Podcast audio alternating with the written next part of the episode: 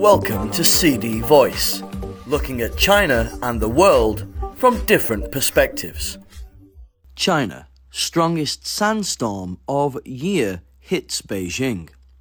A sandstorm that originated in Mongolia on Tuesday swept through vast swathes of northern China, including Beijing and Tianjin causing heavy pollution, reducing visibility substantially, and disrupting public transportation. The storm, which according to the National Meteorological Center was the strongest in China so far this year, affecting several provincial level regions. Satellite images showed that by Wednesday morning it had covered 854,000 square kilometers, roughly twice the size of the U.S. state of California. The affected areas included the Inner Mongolia Autonomous Region and Hebei, Gansu, Shaanxi, Liaoning, Jilin, and Heilongjiang provinces, besides Beijing and Tianjin municipalities. Visibility remained lower than 1,000 meters in some parts of northern China as the NMC issued a yellow alert, the lowest in the three tier weather warning system.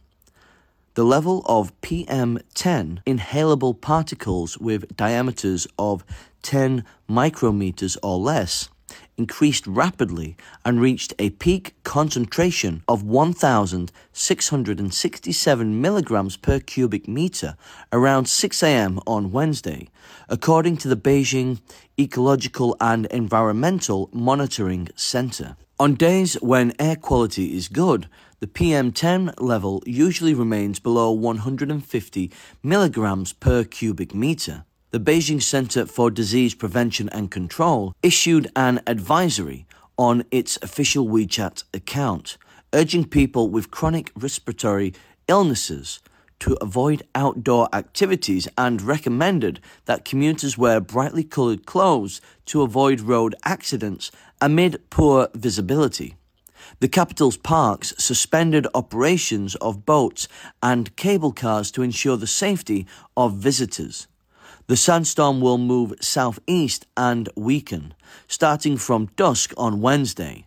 The NMC said, adding that the air quality in Beijing is expected to return to a good level after that.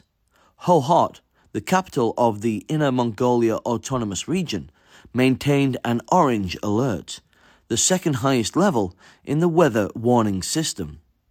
Zhang Tao, chief forecaster at the NMC, said that strong winds blowing over loose sand and solid particles create the conditions for sand and dust storms. Higher temperatures in spring loosen the topsoil, particularly in arid and semi arid regions. Strong winds blowing over deserts in Mongolia, western Inner Mongolia, and Gansu carry the particles up, Zhang explained. Since the beginning of March, China has experienced four rounds of dusty weather, which is more than normal. The NMC's chief forecaster said. It is hard to say whether there will be more such weather conditions this spring, but the centre will keep close watch in April and May, he added.